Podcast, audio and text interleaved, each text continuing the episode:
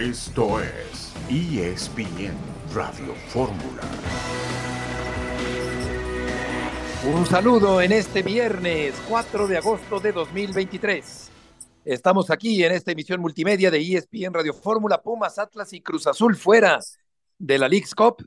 El América Monterrey Tigres Toluca buscando el rescate del fútbol mexicano en la jornada de este día viernes. John, buenas tardes.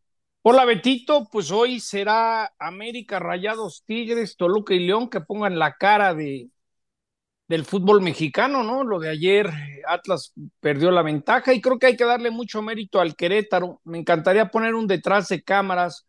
¿Cómo será la logística del Querétaro en la League's Cup a comparación de un América o de un Tigres? Yo creo que hay que valorar, eh, Beto y, y Mario, buenas tardes, lo que está haciendo Querétaro en este League's Cup. Siempre hay algo algo a destacar cuando hay equipos que, pues no hace mucho los querían desaparecer, nomás porque el equipo era de Jorge Alberto Hank, no lo desaparecieron.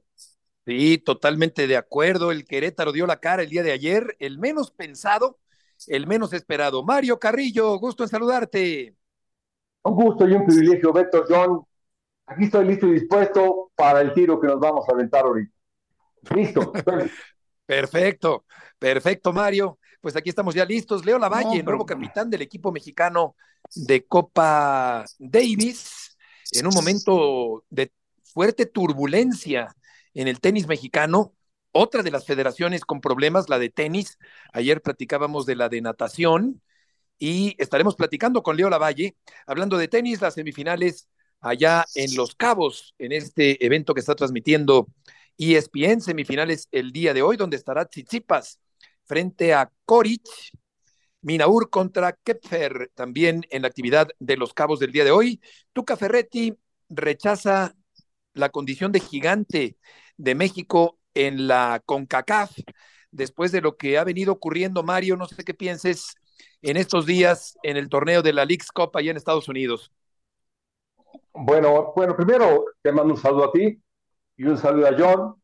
He estado viendo todas las plataformas y yo te digo que el América, por ejemplo, el América es un gigante de CONCACAF, pero espérame, sin duda, Monterrey es un gigante de CONCACAF, nada más por el plantel, por el precio, por la nómina, eh, por la seriedad.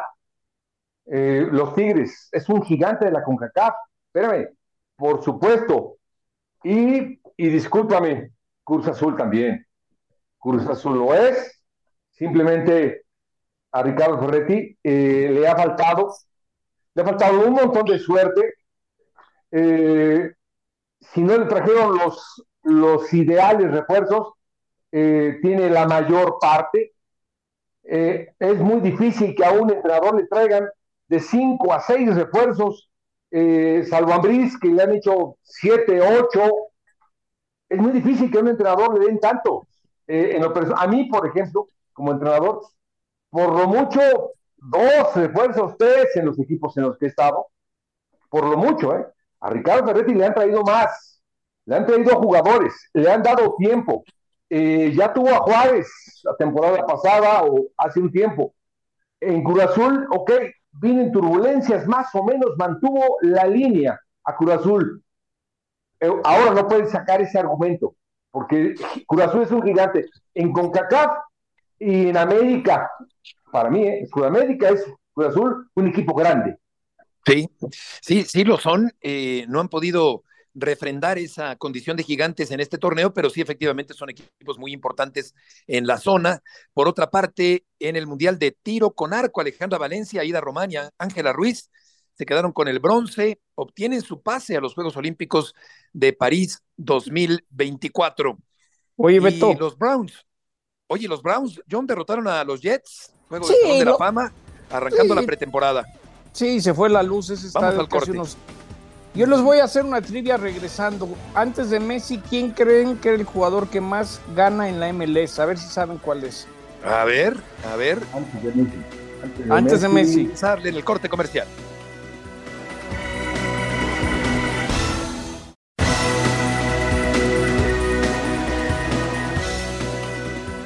Cosa es que ustedes piensan que los americanos, los canadienses todavía juegan con coco o qué, o sea, espérame, o sea, es un fútbol que ha evolucionado muchísimo.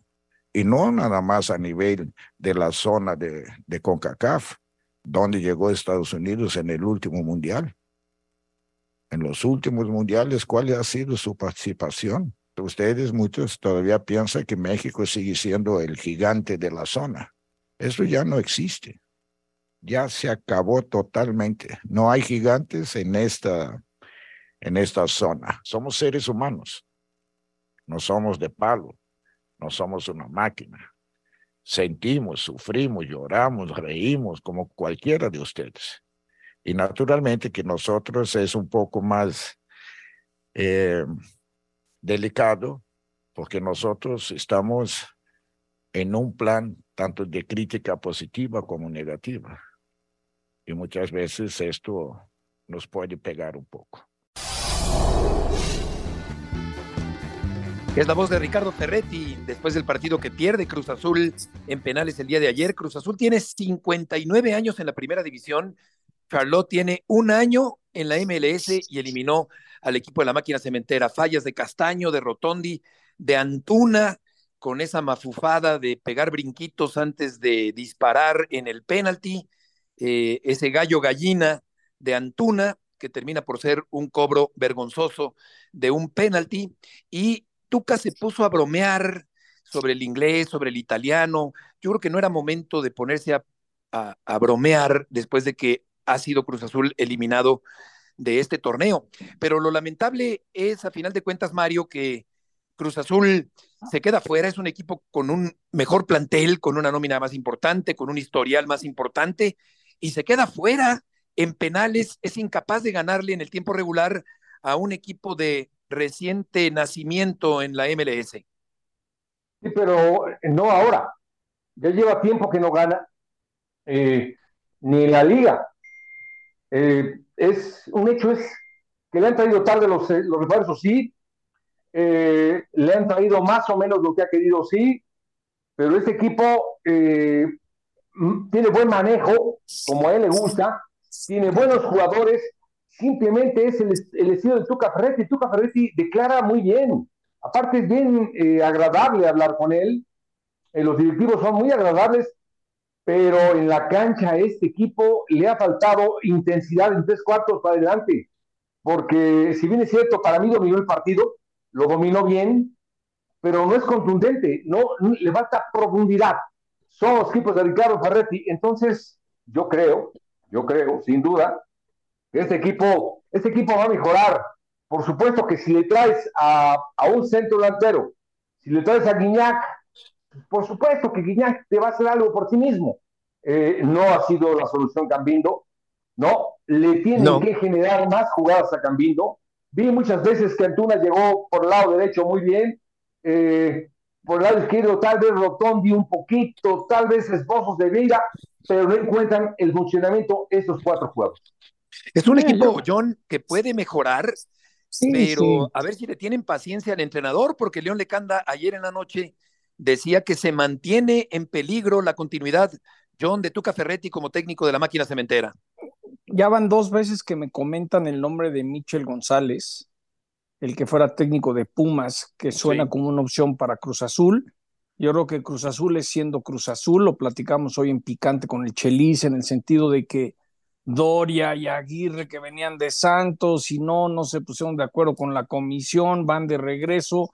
Yo creo que Tuca, Tuca sonríe, bromea, pero todos sabemos que hay otro Tuca detrás de las cámaras, debe de estar frustrado, decepcionado también estaba acostumbrado en Tigres a que le pusieran 50 jugadores y presupuestos eh, ilimitados, ¿no? Yo, yo creo que Cruz Azul le tiene que dar el beneficio de la duda a Tuca en la liga, no por comenzaste mal la liga, arregla la liga y te quedas, y si no, viene el cambio, porque también siento, Mario y Beto, que el Tuca ayudó a desviar muchas de las cosas negativas de Cruz Azul, ¿no? Desde que llegó tú que hemos hablado más de cómo está el equipo en la cancha y se nos ha olvidado que si Billy está fugado, que si hay estos intereses, que si le metió mano el gobierno, ¿no? Como que Tuca también ayudó a desviar lo que a veces se hablaba más de Cruz Azul. Lo de Víctor Garcés, que sigue en la cárcel. No, todas esas... no, no, aparte, todo eso que acabas de mencionar, John, sabemos de la calidad, de la capacidad y de la fuerza que tiene el Tuca. Simplemente, lo, lo único real es que este Cruz Azul no es el equipo Cruz Azul que todos esperamos ver. Hasta ahorita no ha sido. Yo creo que lo va a lograr. No sé en cuánto tiempo lo va a lograr. Simplemente, eh, ahora, ahora está eliminado, John. Está eliminado y, está eliminado un equipo poderoso como es Cruz. Ayer, ayer por la noche, David Feitelson sacaba el tema de lo que tú, John, habías hablado hace mucho tiempo sobre posibles malos manejos de Tuca y de Miguel Ángel Garza en Tigres. Una historia que podría estarse repitiendo ahora mismo en Cruz Azul. Un Cruz Azul magullado, Adriana, que regresará. Gusto en saludarte hoy por la tarde a la capital mexicana. ¿Qué tal, Beto? El, gusto es mío. Sí, eh, los escucho hablar, bueno, de esta eliminación eh, de Cruz Azul en la League Cup. El equipo cementero estará viajando esta misma tarde ya a la Ciudad de México en un vuelo privado, llegarán a Toluca, después al hotel de concentración, donde ahí pues ya romperán filas, se les dará algunos días de descanso a la plantilla. Y sumado a todo lo que mencionan, pues y, agregado no a lo que ayer reportaba mi compañero León Lecanda hoy lo podemos todavía confirmar habrá reuniones la próxima semana con la directiva. Quieren tomarse este fin de semana para calmar la cabeza pensar bien las cosas analizar cada punto del proyecto de Ricardo El Tuca Ferretti y entonces sí tomar una decisión sobre qué va a pasar con este equipo. Hay varios puntos que se tienen que poner sobre la mesa. El tema que nos confirman también, el vestidor está roto. Hay una parte del grupo que respalda el proyecto del estratega brasileño, pero hay otra parte que ya no está contento con, con el funcionamiento, con el sistema de juego, con las formas que está presentando Ferretti con el equipo. Viene un parón importante después de esta eliminación. Tendrán alrededor de dos semanas de trabajo. Van a planear qué va a hacer el equipo durante estas semanas antes de que se reanude el apertura 2023. A esto le sumamos la falta de contundencia, que los últimos seis partidos solo han anotado tres goles, que están todavía en la búsqueda de un refuerzo más, quieren reforzar la delantera son muchos temas los que se tienen que hablar eh, en la mesa y bueno, todo eso lo hará la directiva en los próximos días. Insisto, el puesto de Ricardo El Tuca Ferretti sí está en riesgo, sí se va a tomar una determinación, pero hasta la próxima semana. Ayer incluso hablaba León de, Joaquín Moreno, que es el bombero de cabecera del equipo de la Cruz Azul. Eh, Adriana, ¿quieres decir algo más?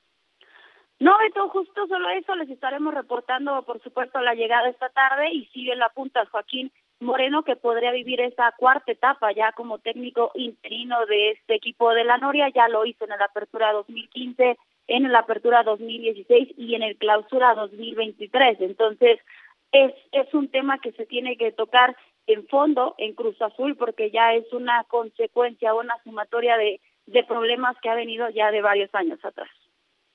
Adriana, muchas gracias por la información. Gracias, Beto. Excelente tarde. Buenas tardes, John. Yo nomás quería de lo que decías que David comentó ayer, este, es muy difícil, uno como reportero aprende y escucha muchas cosas y no puedes decir nada. Lo único que yo sí les puedo decir es que una vez me mandaron un mensaje de, de Cemex diciendo que le habían perdido la confianza a, a Garza y a Tuca, ¿no? Ya en su momento con mi ex compañero de ESPN y Carrera hicimos algunas investigaciones y sí, sí te llevas algunas sorpresotas, pero pues, son cosas que si tú no puedes comprobar no puedes decir nada, ¿no? Pero sí creo que por lo menos en, en, la familia del fútbol mexicano, pues se sabe más de, de, lo que de la estadía de Tuca en Tigres de lo que es. Es un hecho que su salida fue abrupta, me queda claro, ¿se acuerdan, no? Cómo se fue todo enojado, ¿no? Y, bueno, y, en los tiempos del ingeniero Rodríguez. Sí, fue todo un tema ahí de si traían jugadores. Acuérdate cuántos jugadores llegaban ni, ni, usaban, ¿no? Pero bueno, eso, eh, eh, el único que puede en algún momento dado poner una queja real es Cemex. Pero pues Cemex es una empresa tan grande que yo creo que lo último que quieren es revivir cosas que, que, quizás los tendrían mal parados, ¿no? Pero me llama la atención porque. David, perdón, John, dejó en el aire la pregunta: ¿quién es el representante de Salcedo y de Dueñas. Ahí la dejó, ahí la dejó David el día de ayer. Vamos a escuchar a Antonio Mohamed. Pumas también se quedó fuera del torneo. el torneo termina siendo malo porque quedamos eliminados de una instancia que nosotros creíamos que queríamos avanzar más. Con respecto al partido, se gana con goles. Eh, tuvimos 17 tiros a gol. Eh, penal, penal a favor, un montón de jugadas dentro del área para ganar el partido, pero bueno, esto se gana con goles. Ellos metieron un, tiro al arco y, nos ganaron el partido, así que eh, no, hay, no, que poner ninguna excusa. Toda derrota trae un aprendizaje y esperemos que esto sea un aprendizaje para todos, tanto cuerpo técnico, jugadores, directivos. Creo que las derrotas te, enseñan a, crecer, te muestran el camino. Eh, y bueno, esto ojalá que sea un, un, golpe para levantarse rápido. Así que nos tenemos que hacer cargo y no, recuperarnos rápido y sacar, retroalimentarnos para sacar lo mejor de, esta derrota. Y que el dolor nos sirva para, para, sacar coraje y, y revertir y seguir mejorando. Vamos a hacernos cargo de esta situación del equipo universitario. Es lo que comenta Antonio Mohamed. Falló un penalti Pumas el día de ayer frente al Querétaro, que era el menos favorito de todos los mexicanos que entraban en lisa el día de ayer. Ya comentaremos con Mario el desempeño universitario al volver en esta tarde de viernes en ESPN Radio Fórmula.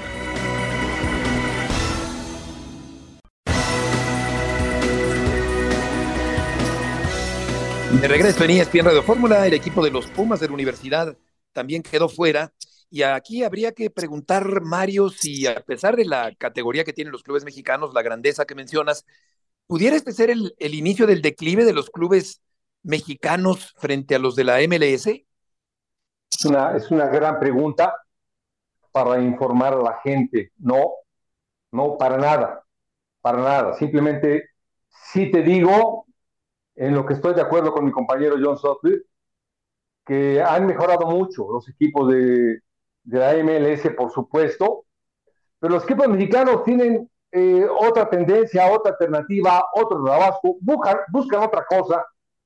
Eh, eh, al margen de la logística, que eso le pasa a todo el mundo, eso no es pretexto, a todo el mundo, el ir a jugar de visitante es mejor, estás más concentrado con tu equipo para trabajar mejor, buscas situaciones, buscas dosificar, eh, haces pesas en la mañana, trabajas en la noche, a uno los metes en la tarde, es decir, no le han dado la seriedad el, el, equipo, los equipos mexicanos que requiere para darle eh, la tendencia seria a una liga, a una nueva liga como esta. Por eso te digo que el parámetro no, no es así, simplemente han ganado, los han eliminado bien, pero, pero para nada, para nada es el declive, simplemente Simplemente es una, una alerta, una alarma, cuidado.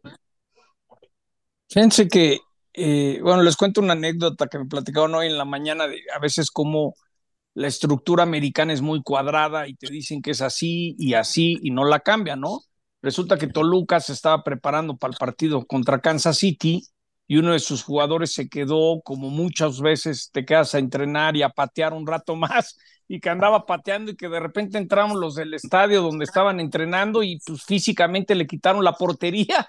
No, le dije, brother, este, pues la cancha la tenían hasta las 12.40, ya son 12.50 y así, sin, sin preguntar, llegaron y quitaron la portería, ¿no? Es decir, sí creo que logísticamente se han, se han topado algunas cosas, no es lo mismo estar un mes fuera y con la familia a que los equipos están jugando pues prácticamente en casa. Pero fíjense este dato, preparando un poco para el enfrentamiento hoy del América, ¿cuánto creen, Beto y, Mario, que gane Canales? Si se vuelve el mejor pagado del fútbol mexicano, ¿cuánto creen que le deben de pagar en rayados? Ah, caray, pues no, no, no sé, o sea, ¿te refieres al sueldo mensual en pesos, John? Su sueldo en dólares. Pensar si Canales ganara cuatro millones de dólares por venir a Rayados sería una barbaridad de sueldo. ¿Están de acuerdo? Yo pensaría que debe ganar cerca de dos millones de pesos mensuales, ¿puede ser? Pues mira, para que vean lo que está pagando el MLS, hoy van a ver a este mediocampista de Kosovo que juega para Suiza en el Chicago ah, Fire, el Jerdan Shakiri. Sí, sí, sí. Ok, bueno, hasta antes del de la llegada de Messi, porque todo esto lo publica el MLS, al 18 de mayo de este año, el mejor pagado de la Liga MLS es Shakiri, con un sueldo en el Chicago Fire anuales de 8 millones 153 mil dólares. Luego está este Lorenzo Insigne del Toronto, 7.5. Luego viene Chicharito con 7.4. Eh, Lucas Celarayán, que se acaba de ir, creo que Arabia, eh, venía ganando 3 millones 800 mil dólares de sueldo anual en el Columbus Crew. Oye, ¿y Héctor este Herrera? Pues, ahorita te lo encuentro. Mira, está Herrera. A ver si aquí está Herrera, Beto. Héctor Herrera HH es el número 6 en el Dynamo gana anualmente 5 millones 246 mil dólares con 875 dólares. Nomás para poner en perspectiva que luego se enoja la gente conmigo que digo que la MLS se come a la liga como Pac-Man, así de mordida en mordida, pasito a pasito. Es decir, nomás hoy, hoy que veas, Mario, a este eh, Shakiri, recuerda por favor que te dije que gana más de 8 millones de dólares al año. Sí, viene del, jugó, lo vi en Bayern Múnich, es decir, es, es una figura. Shakiri viene de jugar de la Premier, es decir, por supuesto que es una figura insigne, viene en su mejor momento del equipo de Nápoles, es decir, sí, tiene razón, tiene razón, yo no pensé que ganaran tanto, en verdad. Sí, sí, sí, sí, sí, es increíble es, esa, eh, y, tienen otro jugador, otro mediocampista, Don que es de Costa de Marfil, y uno pensaría que después de ver al Chicago Fire contra el Puebla, dices, no, pues hoy el América no debe tener ningún problema, aunque hoy el América en Chicago va a jugar como local. Va a ser bien interesante ver cómo todo el estadio le vira al América, ¿eh? Sí, oye, eh, eh, Mario, nos, nos, recuerda Vicente Navarro y, tiene mucha razón que lo que la MLS está haciendo, aparte de todo lo que John lleva mencionando mucho tiempo, es contratar a figuras del fútbol mundial, contratar a los mexicanos que triunfan en Europa, invertir en estadios y fuerzas básicas, algo que económicamente no, quizá no puede hacer a esos niveles, Mario, el fútbol mexicano. No, no, no, difícilmente. Primero, primero, eh, todos lo sabemos. Primero lo que tenemos que hacer es reordenar la liga. Pasión, determinación y constancia es lo que te hace campeón y mantiene tu actitud de ride or die baby. eBay Motors tiene lo que necesitas para darle mantenimiento a tu vehículo y para llegar hasta el rendimiento máximo. Desde sobrealimentadores, sistemas de sonido, tubos de escape, luces LED y más. Si buscas velocidad, potencia o estilo, lo encontrarás todo en eBay Motors. Con más de 122 millones de piezas, siempre encontrarás justo lo que buscas. Y con Guaranteed Fit de eBay, tienes la garantía de que tu pieza quede perfectamente a la primera o se te devuelve tu dinero. Porque con eBay Motors, quemas llantas y no tu dinero. Con las piezas que buscas, a los precios que quieres, tu auto se convertirá en el MVP que te dará el triunfo. eBay Motors. ebaymotors.com Solo para artículos elegibles se aplican restricciones. Primero, el de la liga, estoy hablando de lo que hemos hablado siempre, al margen del ascenso y el descenso, eh, ver cuántos extranjeros, ¿sí? No es posible tener 10, es, es, mejor tener 5 de calidad, es decir, eh, reordenando la liga podríamos hacer cosas mejores. Mientras no haya orden en la liga, es difícilmente podemos competir con esta liga que a eso le está tirando desde hace rato. Sí, pues ya comentamos de Pumas que perdió ante el Querétaro, el Atlas de Guadalajara con el New England Revolution que también perdió, la máquina cementera que también perdió, el Querétaro que dio la cara a final de cuentas al derrotar al equipo universitario. El América entra en acción el día de hoy por la tarde a las seis, tiempo del centro de México, habrá que ver el partido. Apple TV es la empresa que transmite los partidos de esta League's Cup y vamos a escuchar a Jardiné, el técnico brasileño del América, y al eje del ataque americanista, Henry Martín. Ser una responsabilidad más porque ya nos sentimos eh, con una responsabilidad grande de defender América, de estar en una, competición dura como esta, eh, con, con la responsabilidad que sabemos que tenemos no me parece ser una competición de mexicanos contra americanos, no, es una competición de iniciar en 47 equipos, durísimo, con mucha competencia interna, con muchos buenos equipos, todos imaginando poder ganar, porque estas competiciones de eliminatorias simples te, de verdad te, te colocan para mí con todos con alguna chance. Eh, y aquí estamos, vamos a pelear por las nuestras.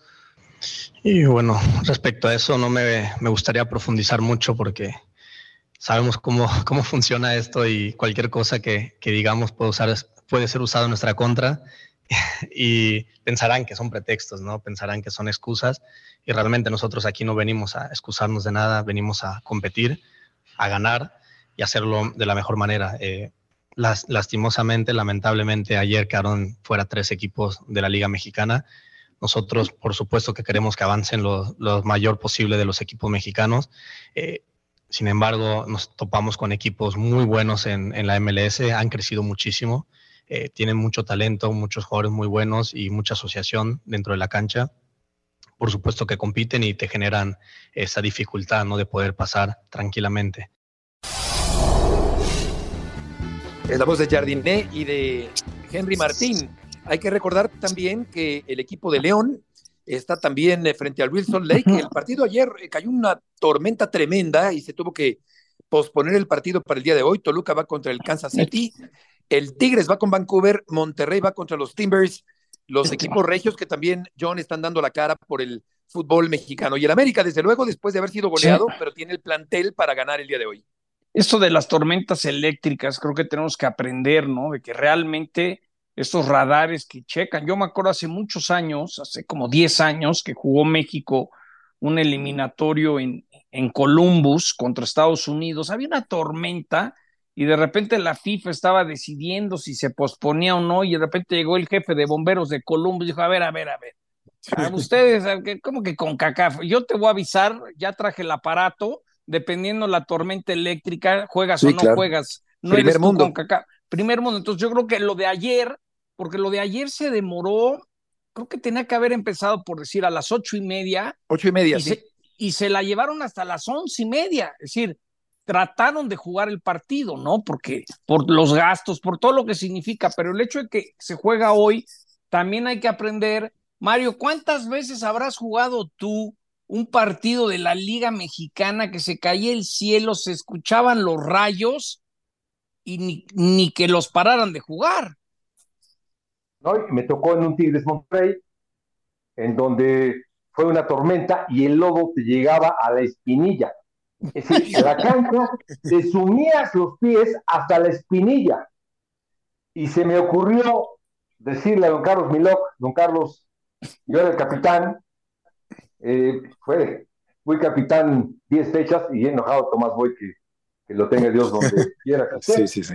Y, y, le digo, don Carlos, pues suspendemos. Y me dijo, mi hijo, mi hijo, dígale a los 70 mil espectadores que se vayan a su casa. ¿Cómo se los va a Claro, a ver cómo lo van a tomar. Yo sí, creo que, y, lo, se cayó un rayo. qué bueno que no les cayó un rayo. Sobre todo es que eso no haya rayos, sí se puede jugar pero cuando hay relámpagos ya no se puede jugar. Es ahí el, problema y por eso lo pasaron para, para el día de hoy. Este partido con el León que pudiera jugar contra el LAFC de Vela.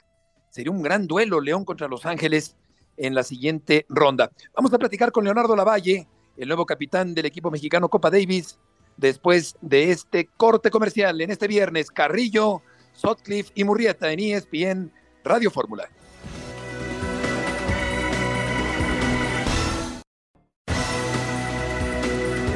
De regreso en esta tarde, el eh, portero retirado Nicolás Navarro eh, puso un mensaje para avisar que fue hackeada su cuenta de Facebook. Dice que no está vendiendo ni solicitando ningún dinero. Por favor, no contesten los mensajes que les envíen. Y es que ya cayeron algunos amigos de Nicolás Navarro y han depositado a quienes han hackeado su cuenta de Facebook. Así que eh, creemos oportuno anunciar en esta tarde que la cuenta de Nico Navarro ha sido hackeada.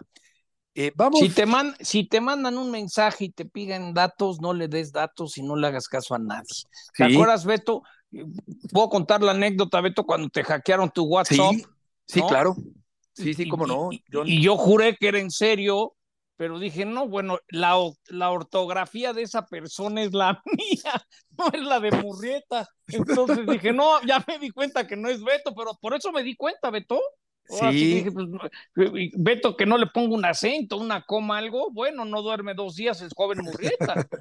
sí, sí, sí, A, mí también, a mí también me mandaste un mensaje como nuevo técnico del Atlante, Beto, y yo sí me la ah, creí. Ese sí fui yo, entonces, yo creo, Mario. Ah, me encantaría, me encantaría algún día. Eh, sí, eso fue en diciembre de 2021 y sí es una experiencia muy desagradable. Eh, vamos con Leo Lavalle, querido Leo, qué gusto nos da saludarte como siempre. Eh, hoy no tanto como compañero, sino como personaje del tenis, como nuevo capitán del equipo mexicano de Copa Davis. Aquí estamos Mario Carrillo, John Sutcliffe y Heriberto Murrieta. ¿Cómo te va, Leo? ¿Cómo, están, querido Beto, querido Mario y John? Un gusto saludarlos. Igualmente, Leo. ¿Cuál es la situación actual en la que llegas a la capitanía de la Copa Davis del equipo mexicano?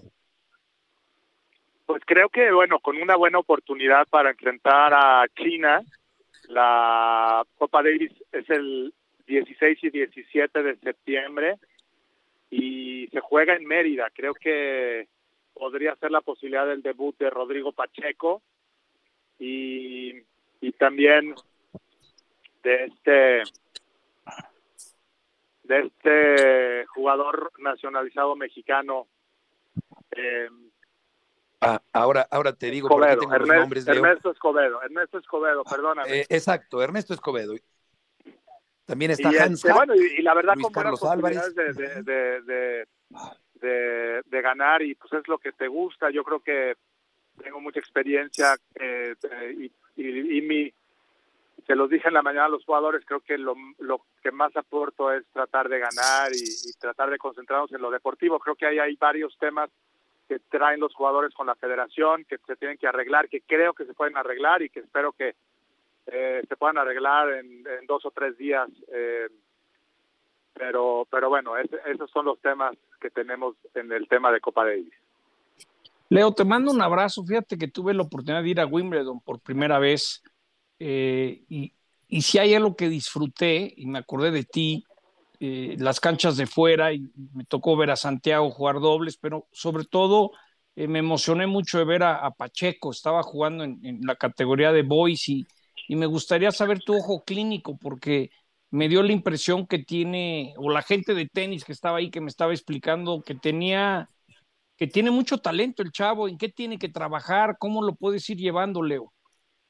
No, la verdad es que Rodrigo Pacheco es un talento importante mexicano que, viene haciendo las cosas muy bien, tiene un gran equipo de trabajo con Alain Lemet y con Tim Machone, también está, eh, empiezan a involucrar a otras personas, pero creo que viene muy bien, hay que darle tiempo, todavía hay que recordar que Rodrigo Pacheco es juvenil, todavía le quedan varios meses este año de juvenil, su meta principal es ganar el US Open, ganar un Grand Slam, sería importantísimo y sería, creo que, culminaría una etapa de juvenil muy buena.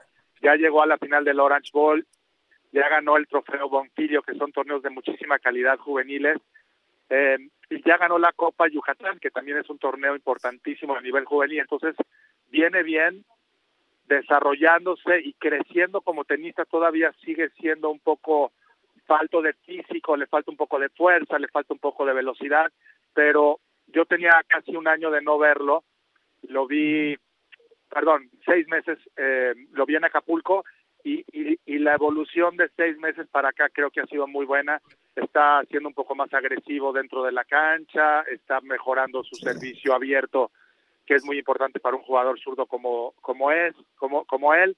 Entonces veo muchos, muchas mejorías pero hay que darle tiempo. Yo creo que para que llegue al, al, nivel más alto, creo que va a pasar por lo menos, hay que esperar por lo menos tres años.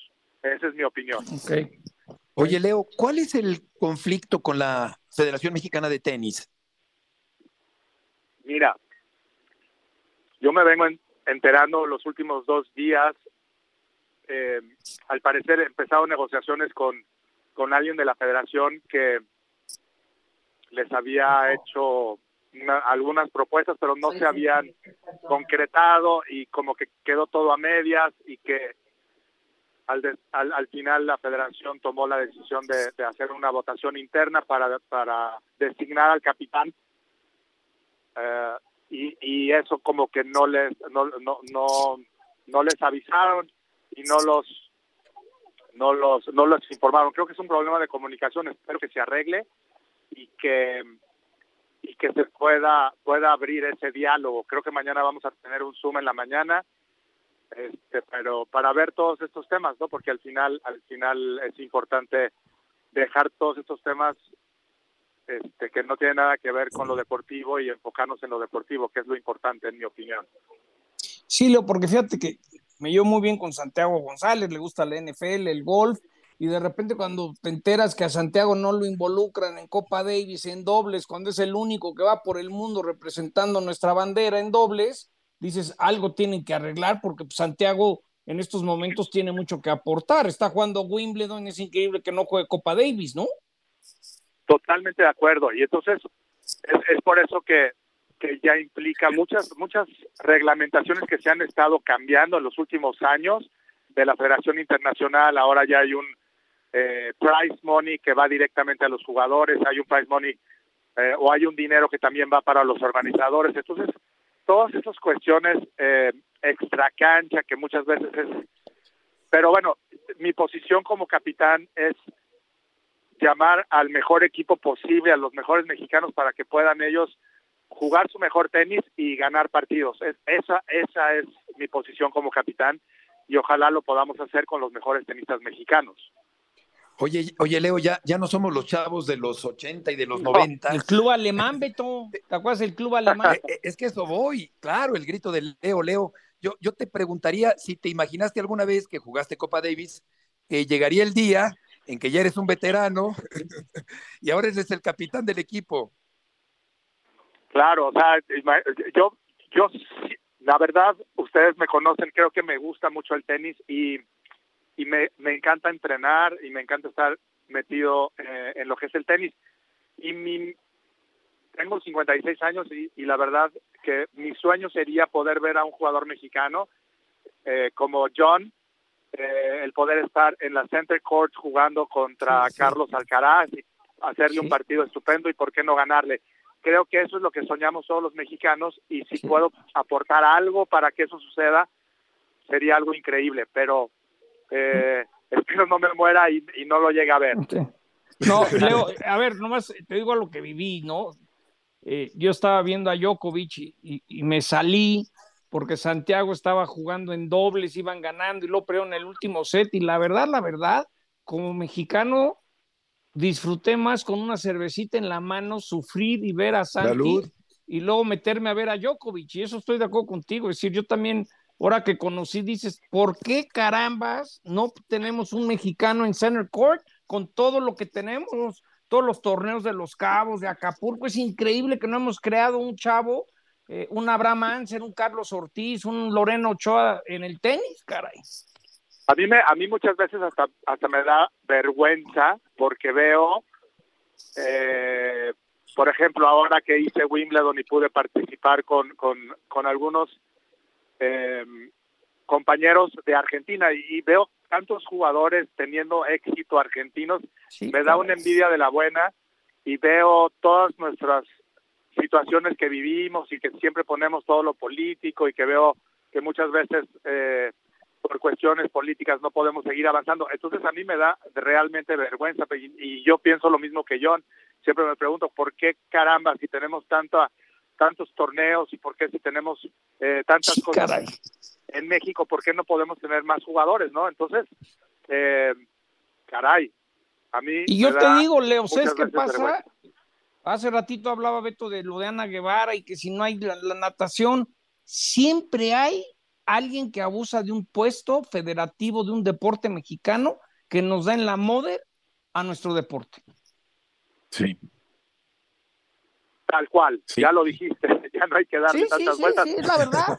Y, que, y que quizás también los también los deportistas, también los tenistas, ¿no? Quisiera ver quizás un, un mayor compromiso, un mayor este sacrificio. Yo veo a los argentinos que traen un carácter y una y un hambre por por sobresalir y que están dispuestos a jugar, si tienen que irse a Indonesia, si tienen que irse a la India o si tienen que irse a donde sea, realmente están dispuestos a hacerlos y a lo mejor nos falta un poquito de eso a nosotros como mexicanos.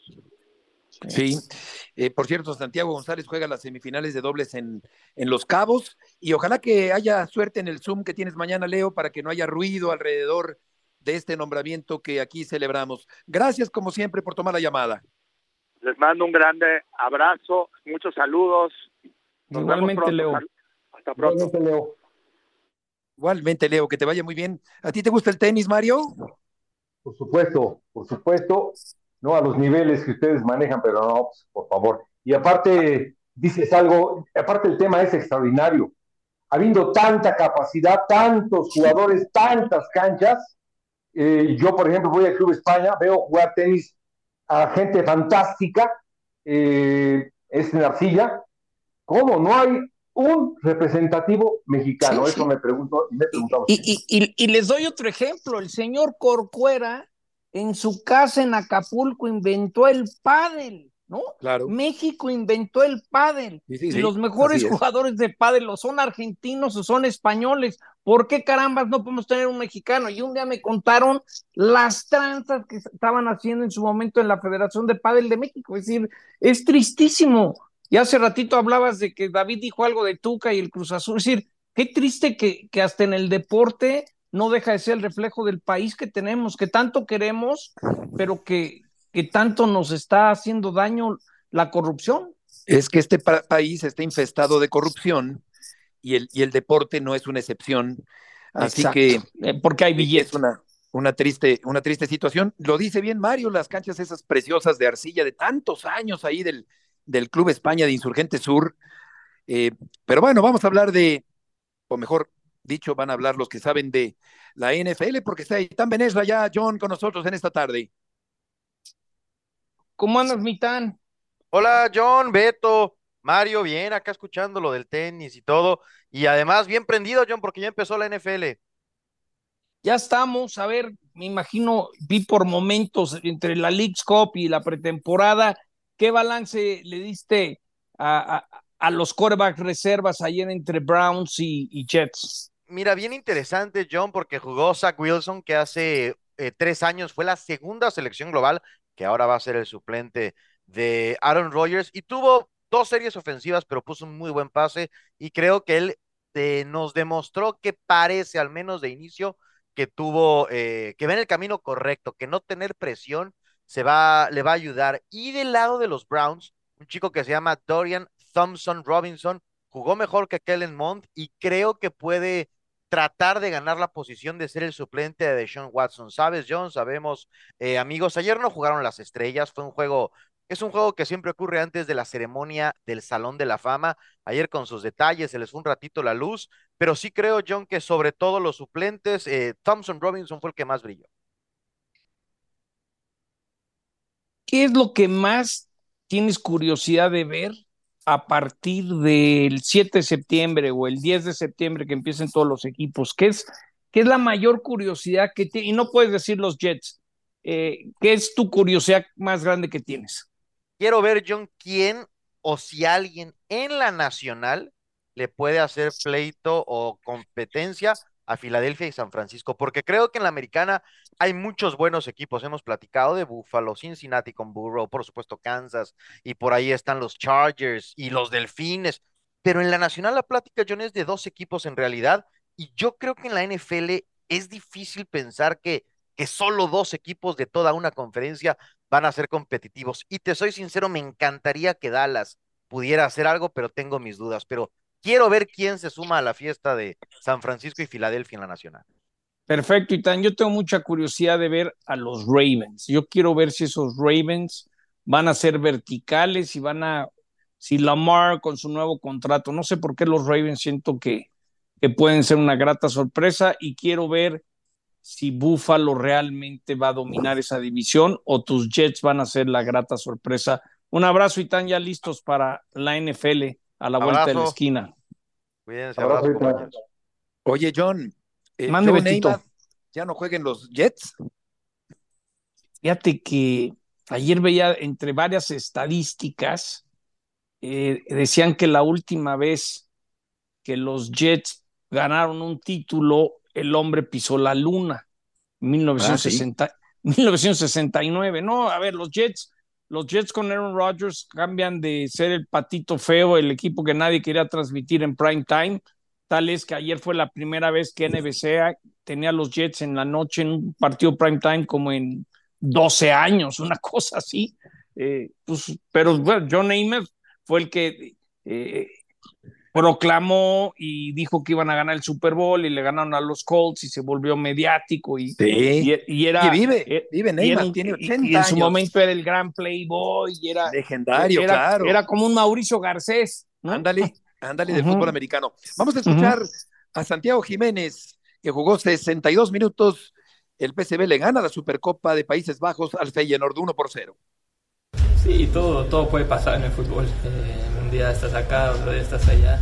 Como bien dices, luego depende más del club que del jugador. Como bien dices, puede llegar alguien y poner una oferta que no se puede rechazar.